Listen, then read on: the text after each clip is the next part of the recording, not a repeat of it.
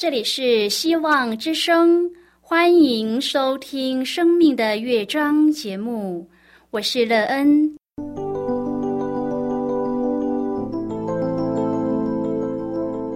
当世界告诉你一切没有盼望，人们对你说你已经没有机会，别忘了，上帝会为你开启一扇窗，上帝的手。轻轻的波动，生命就像美妙的乐章一样，弹奏出令人欣喜的诗篇来。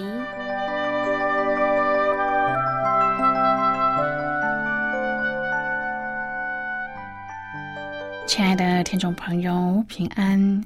欢迎您收听希望福音广播电台《生命的乐章》节目，我是乐恩。很高兴我们又在空中相会了。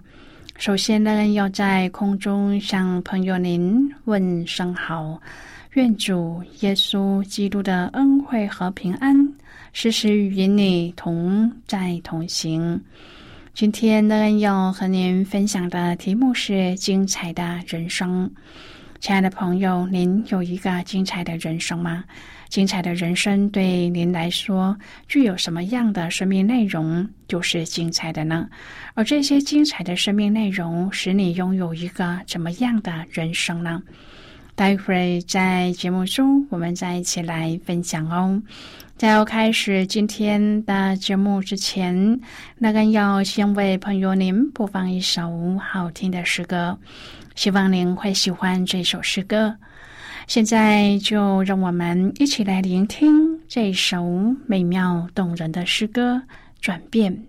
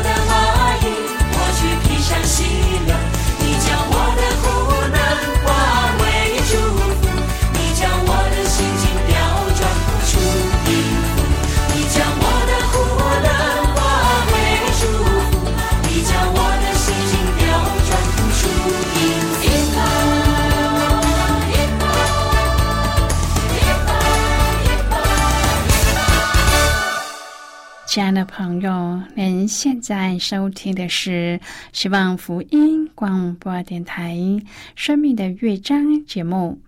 乐恩期待我们一起在节目中来分享主耶稣的喜乐和恩典。朋友，想要拥有一个精彩的人生，应该怎么做呢？到目前为止，朋友，您觉得自己的人生精彩吗？而使你生命精彩的对象是谁？你在他的生命中得到什么，使自己的生命变得精彩的元素呢？这些使生命精彩的元素，让你对建造自己的生命有什么样的益处呢？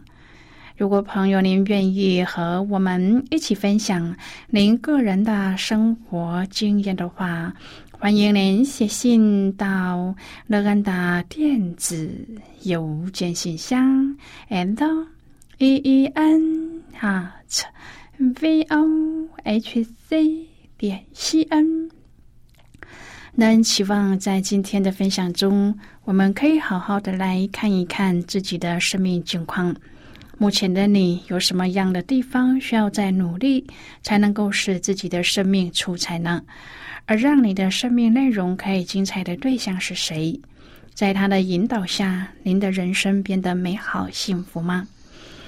如果朋友您对圣经有任何的问题，或是在生活中有重担，需要我们为您祷告的，都欢迎您写信来。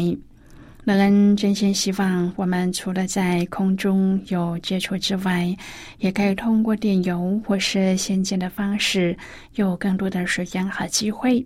一起来分享主耶稣在我们生命中的感动和见证。期盼朋友您可以在每一天的生活当中亲自经历主耶和华上帝对我们生命的计划和建造，愿我们都可以把握住这样的机会。在认识主耶稣基督和接受他为生命的引导者，让自己的生命内容在主的引导和建造中精彩，而使自己拥有一个精彩的人生，天天都在经历主耶稣的美好当中，建造一个更幸福、更美满而且更丰盛的生命。亲爱的朋友。全球性的电脑系统中断，导致许多航空公司取消了班机，无数的旅客受困机场。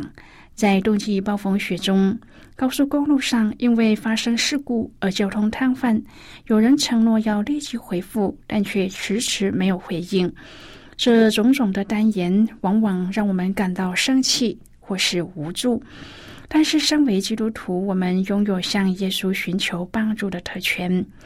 在圣经人物当中，能够耐心等候的一个最佳典范就是约瑟。他被满怀嫉妒的兄长卖为奴隶，被主人的妻子诬陷，并被囚禁在埃及的监牢里。今天我们要一起来谈论的是精彩的人生。亲爱的朋友，《创世纪》三十九章第二十二十一节说：“约瑟在那里作监。”但耶和华与约瑟同在。多年后，约瑟为法老王解梦，使他的地位一跃而生，并仅次于法老王。当约瑟的兄长们因为饥荒而来向约瑟购买粮食的时候，我们看到约瑟最明显的忍耐美德。他说：“我是你们的兄弟约瑟，就是你们所卖到埃及的。”现在不要因为把我卖到这里自忧自恨，这是上帝差我在你们以前来，为要保全性命。这样看来，差我到这里来的不是你们，乃是上帝。朋友在生活当中所有或长或短的等待，愿我们都能够像约瑟一样信靠上帝，好让我们能够学习忍耐，明白上帝的心意，并且得着平安。芭芭拉·霍华是一位医生，他是研究儿童行为的发展。他曾说，孩子们认为父母偏心，往往是造成手足纷争的主要因素。旧约圣经当中的约瑟就是一个最好的例子。约瑟是父亲最钟爱的儿子，也成为哥哥们嫉妒的对象。结果他哥哥们将他卖给要去埃及的商旅，还制造他已经被野兽咬死的假象。然而约瑟在困境中仍然选择忠于上帝，即使这样的选择好像会让他的处境更加的艰难，但是约瑟仍然全心的依靠上帝。虽然他遭到了波提法的妻子的诬陷，因莫须有的罪名被关进了监狱里，但是他却仍然信靠上帝。多年之后，约瑟的兄长们为了度过饥荒，到埃及购买粮食。当他们发现这一位埃及的宰相竟是他们所卖的幼弟的时候，个个吓得惊慌失措。但是约瑟却对他们说：“不要因为把我卖到这里自忧自恨，这是上帝差我在你们以前来，为要保全性命。猜我到这里来的不是你们。”乃是上帝，亲爱的朋友，约瑟恩慈的言语让人人不禁再三的醒思：当自己面对同样的情况时，人人会想报复，还是能够因为信靠上帝而以宽厚仁慈待人呢？圣经记载，约瑟终于情不自禁，无法再隐藏，向他弟兄们表明他的身份。朋友，我们可以想象他哥哥们的惊慌失措、不可置信，心中可能百味丛生，大喊：“这下不妙了！”约瑟知道他们的心情，他没有向哥哥们兴师问罪，没有一句责怪、辱骂的话，还安慰他们：“不要因为把我卖到这里自忧自恨，这是上帝差我在你们以前来，为要保全性命。”这样看来，差我到这里来的不是你们，乃是上帝。约瑟这样说，让他们放心，不要担心约瑟现在会报复他们。亲爱的朋友，如果我们真的相信上帝，不管环境是好是坏，我们都会有信心，确定上帝的每一个带领不会是突然的。如果不是上帝的允许，我们连一根头发都不会落下。约伯记一章第二十一节说：“赏赐的是耶和华，收取的也是耶和华。耶和华的名是应当称颂的。”如果我们所遭遇的是出于上帝，我们就默然不语。约瑟的委屈这么大，靠着全心信靠上帝，他完全的饶恕他的弟兄。他能说：“上帝使我忘了一切的困苦和我父的全家。”又说：“上帝使我在受苦的地方昌盛。”朋友啊，当我们心中有凄苦、委屈的时候，不要隐忍，要到上帝的面前倾心吐意，这样我们就可以像约瑟一样情不自禁放声大哭。朋友，我们在上帝的面前不要矜持，要把所有的眼泪、委屈和压力全然的释放。当我们闭上眼睛，就会看见天父是用笑脸帮助我们的上帝。他是天天背负我们重担的主，他是保抱我们在他怀中的天父。亲爱的朋友，上帝所用的仆人，没有一个是生命不遭遇艰难的。越被重用，艰难越大。如果不试炼，就无法成为真金。诗篇一百一十九篇第七十一节说：“我受苦是与我有益，为要使我学习你的律例。”朋友，如果我们只在顺境中相信，在困境就怀疑，那么这样的信心就不是真实和完全的信心。一遇到攻击和试验就跌倒逃跑了，那么后面的祝福也没有了。我们要有属灵的眼光，能够看见上帝的意念绝对大过我们的意念。即使在人现在看是不好的，在上帝看却是好的，一切都是为要成就将来的美好。亲爱的朋友。历史历代以来，撒旦无所不用其极的要消灭上帝的选民。从约瑟时代的大饥荒，摩西时代的法老、亚哈水鲁王、以色列和犹大国灭亡，这些都不断的应验了先知的话。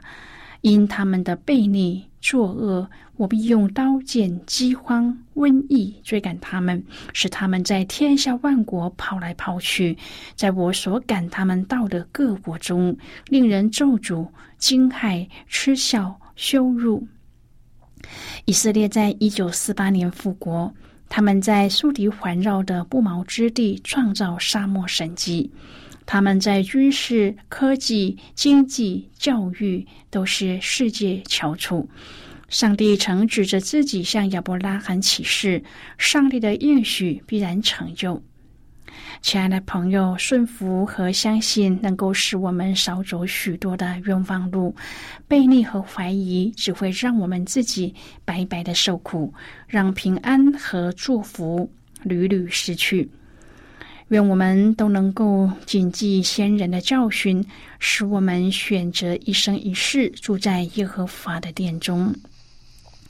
亲爱的朋友，有时候当我们看自己和身边的人，不禁会叹息说：“人既平凡又渺小，并且微不足道吗？”如果不是上帝的拣选给予我们儿女的身份，那么生命的价值和意义到底是什么呢？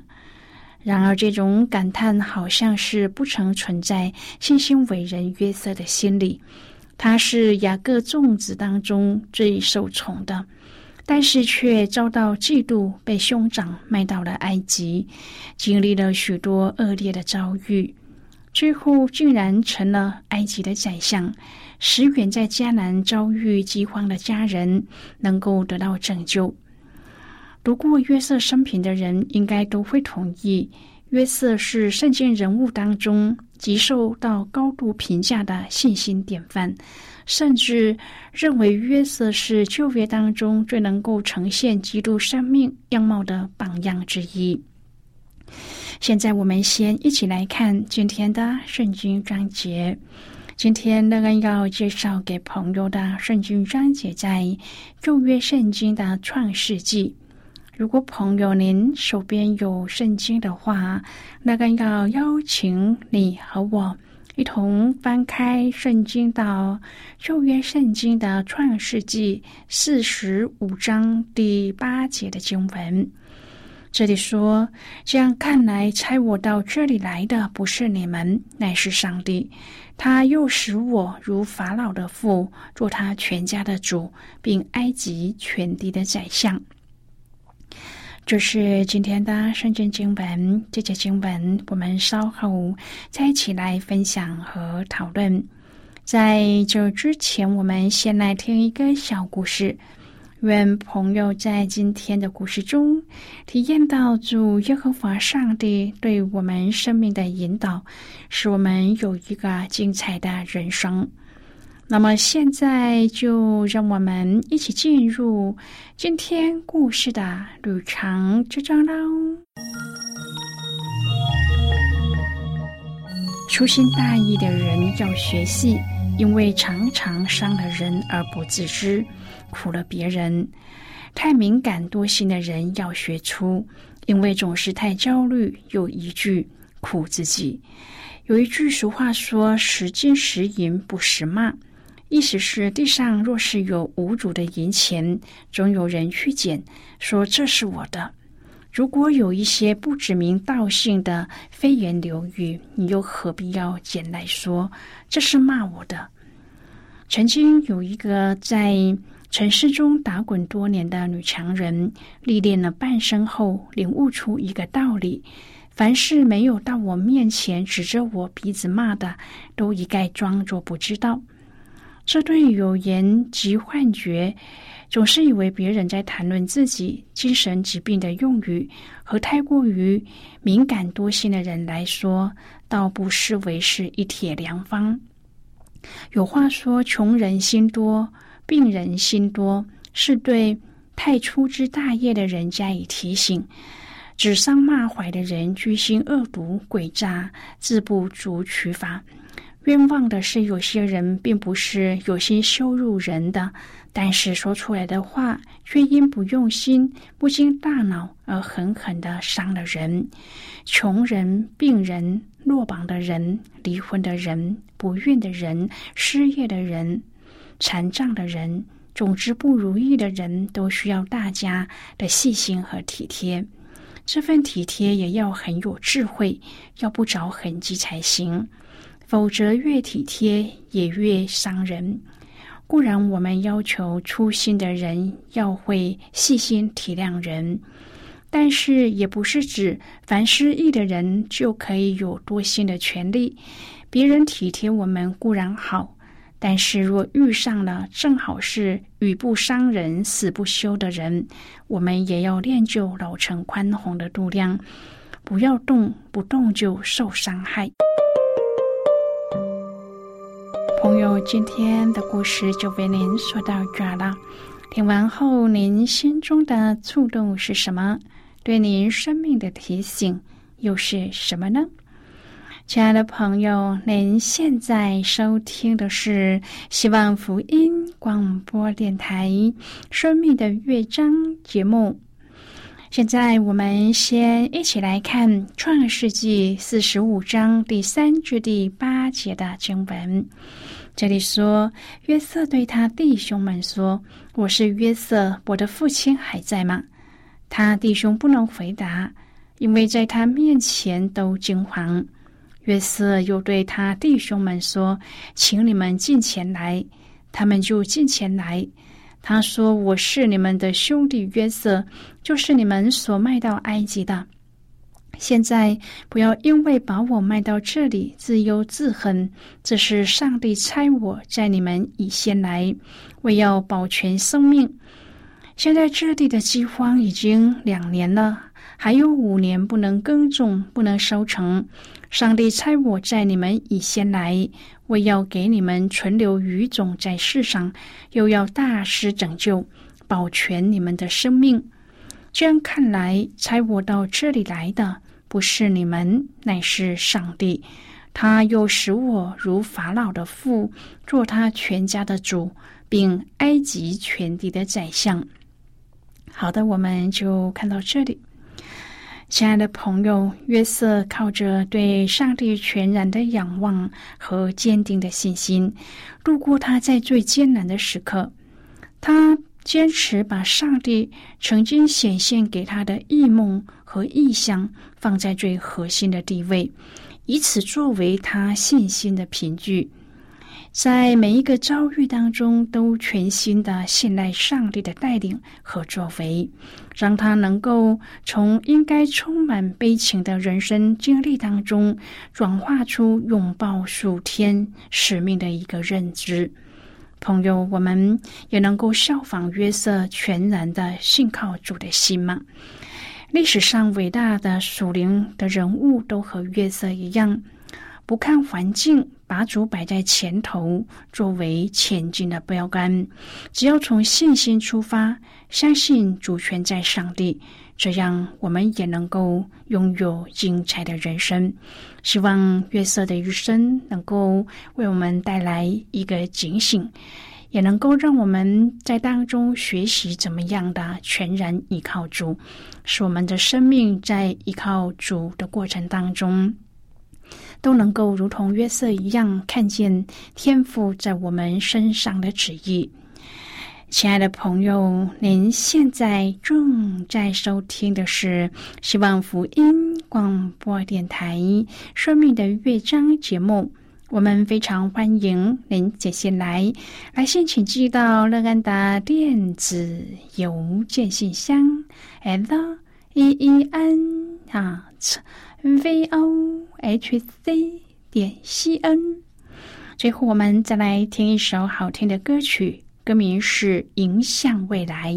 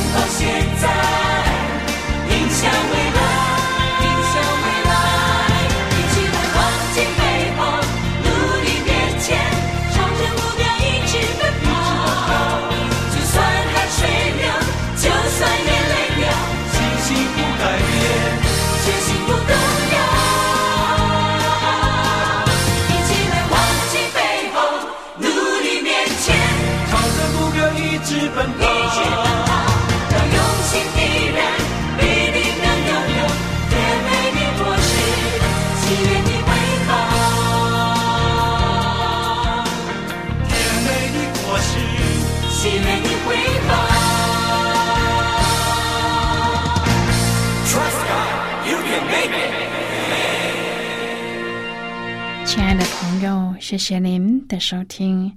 希望今天的节目能够让您在当中得到收获。我们今天的节目到此就要告一个段落了。我们同一时间再会。最后，愿上帝祝福你和你的家人。我们下次见了，拜拜。